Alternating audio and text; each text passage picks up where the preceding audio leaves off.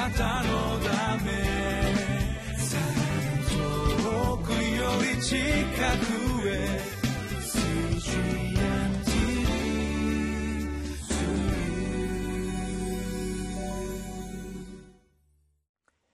7月17日のリビングライフの時間です。私はウェスレンホールネス教団玉川キリスト中央教会の本間隆弘と申します。今日は民数記30章1節から16節の御言葉をご一緒に読んでまいりましょう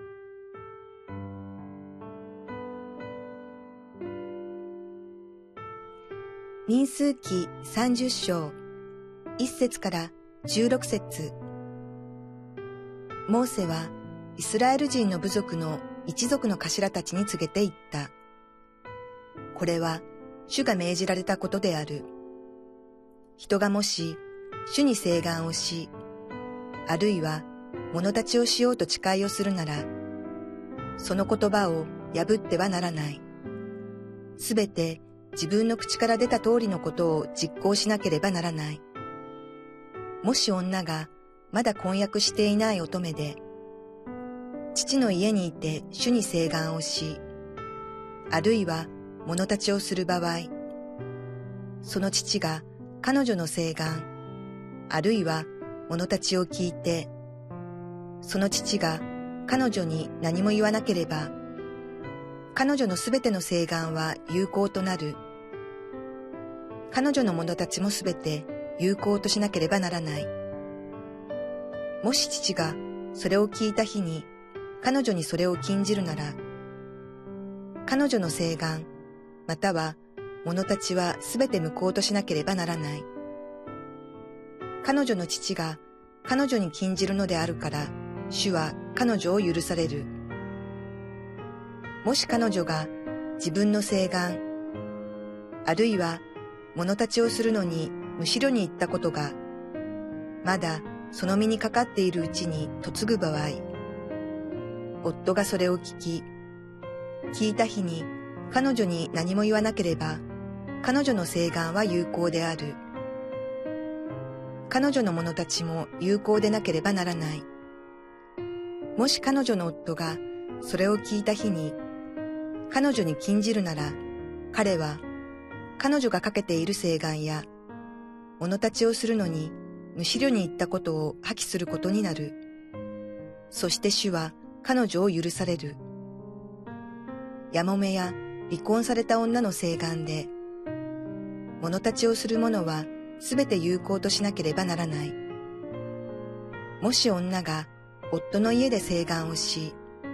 あるいは誓って物立ちをする場合、夫がそれを聞いて彼女に何も言わず、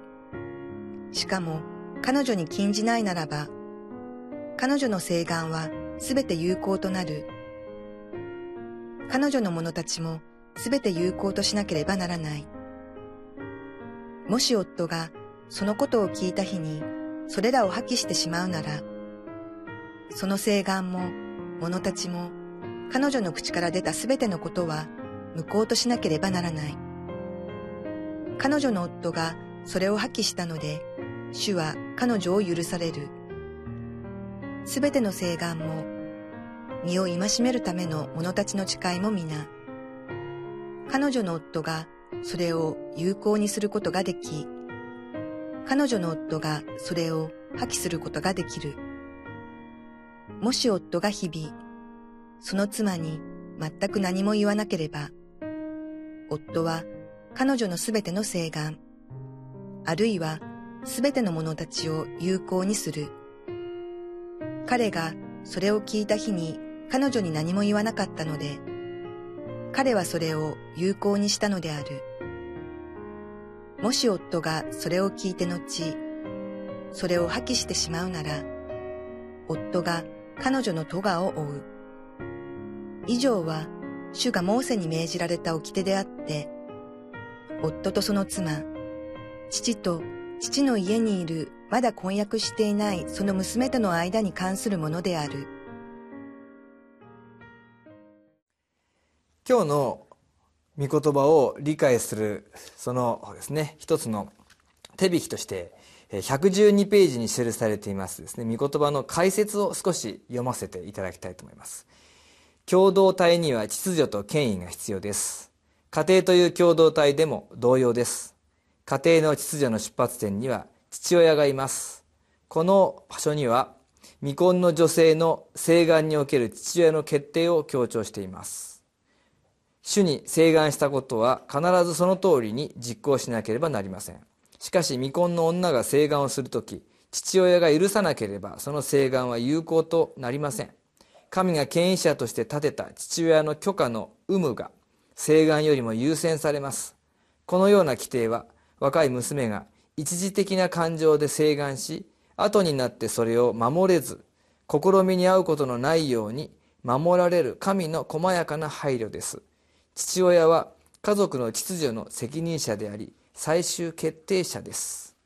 と書いてありますようにまあ請願というものがあってそれが特に、えー、まだ結婚していない女性であるとかもしくは、えー、その家庭の妻がですねその請願をする場合にそのまあ、承認といいましょうかね決定を父親が持っているというですねそういうことでありました、えー、今日の箇所を読んでいて私がとても印象に残ったのは11節からですね15節。ちょっとここも長いんですがそのまま読ませていただきたいと思います。11節からですね。夫がそれを聞いて彼女に何も言わずしかも彼女に禁じないならば彼女の請願は全て有効となる。彼女の者たちも全て有効としなければならない。もし夫がそのことを聞いた日にそれらを破棄してしまうならその請願も者たちも彼女の口から出た全てのことは無効としなければならない。彼女の夫がそれを破棄したので主は彼女を許される。全ての請願も身を戒めるための者たちの誓いも皆彼女の夫がそれを有効にすることができ彼女の夫がそれを破棄することができる。もし夫が日々その妻に全く何も言わなければ夫は彼女の全ての請願あるいは全ての者たちを有効にする。彼がそれを聞いた日に彼女に何も言わなかったので彼はそれを有効にしたのである。もし夫がそれを聞いて後それを破棄してしまうなら夫はの夫が彼女の咎を負う、え少し長いところを読みましたけれどもここには夫婦のコミュニケーションがあります。妻が何かの請願の決断をした時にそれを話す。そして夫はそれについて自分の考えを述べる。おそらくそれは一方的なことではなく話し合いながらなぜそのようにするのか。また、えー父えー、夫がそれに賛成であるならばあ賛成であると。反対であるならばなぜ反対であるのか。とにかくそこには夫婦のコミュニケーションがあるということが分かります。どんなに良い霊的な決断でも夫婦や家族のコミュニケーションがない中で一方的に一人の強い思いの思いだけで進められてしまうならばそれは祝福された結果をもたらさないことがよくあるのではないでしょうか。ですので私たちは家族また夫婦祈りまた思いを分かち合い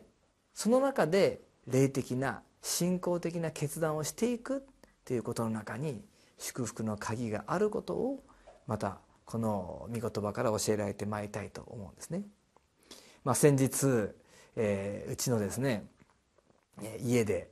えーまあ、教会のことそれから信仰のことさまざ、まなですね、えー、ことを話し合う機会がありました。まあ、話し合うなどというとですね穏やかなんですけれどもですねいろいろ不満を言ったりですねまた現状についてどこが良くないかということを話したりですね、まあ、そういったことをたくさん、えー、話したのであります。まあ、話し合ったというよりは文句を言われた愚痴を聞いた最初はそのような始まりであったかもしれません。まあ私は親でもありますけれども、えー、牧師という立場でもありますのでですね。それを親として聞くのか牧師として聞くのかいろいろですね思いながら、えー、複雑な思いで聞きながらしかし、えー、当たっていて少し痛いなと思いながらいろんな思いで聞いていたわけです。しかしですね、まあ、とにかく家族4人でですねいろんなことをまあ話し合ってそして、えー、限られたまあ何て言いましょうかね、えー、環境また人材さまざまなことの中ででも、えー、主の宮座をこう経験していくにはどうしたらいいのかってですね、まあ、そのようなことを、まあ、あのだんだんだんだんこう前向きに話していけるようになったというそういうことがありました。まあ、その結果ですね、えー、まあえー、本来ならば、えー、きちんとですねこう家族で祈る時をちゃんと持っているべきだったんですけども少しおろそかになっておりましたのでですね改めて、えー、揃って祈る時を持とうとそして、えー、教会のためまたそれぞれの必要を覚えて祈っていこうということをですねまあ始めるようになったのであります。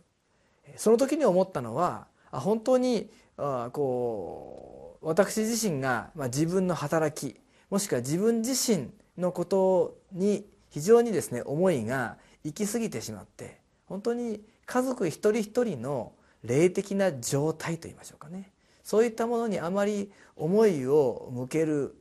ことがなかったなということをまあ反省させられたわけであります。自分自身もクリスチャンホームで育ちましたしまたそういう中で、えー、まあ自分なりの歩みをしてきたっていうことがあるわけですけれどもしかし、えー、そのまま放っておけば自動的に成長していくそういう恵みもあるかもしれません。しかし時にはというよりもむしろ分かち合って理解し合ってそして祈り合って、えー、進んでいく中でやはりえー、祝福があるのだということですね、まあ、改めて確認したのであります。えー、本当に家族一人一人の霊的な状態についてもっと関心を持たなければならない。そのために祈るまたは祈られる。そのようなですね本当に歩みの中で私たちはまた、えー、主が与えてくださる恵みをですね豊かに分かち合うことができるだなできるのだなということですね今思わされています。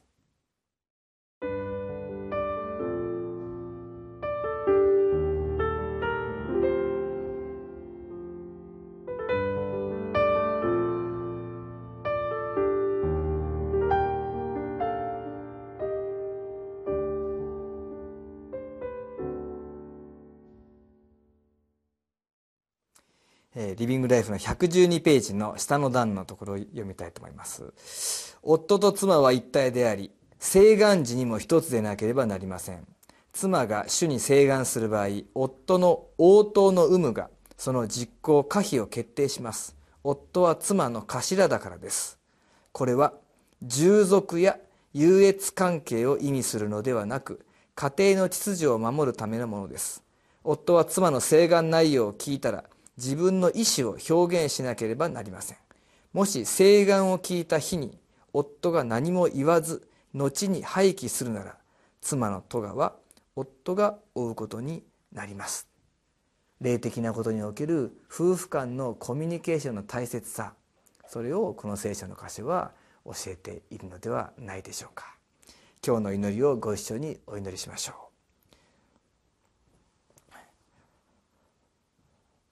家庭の中の秩序が崩れ夫婦の一致がさらに難しくなっている時代に私たちの家庭が神の国の秩序を示す手本となれますように。互いの考えや信仰を尊重し神様の見前に約束したことを責任を持って守る誠実な家族となれますように。主イエス・キリストの皆によってお祈りします。アーメン。あなたのため遠くより近く。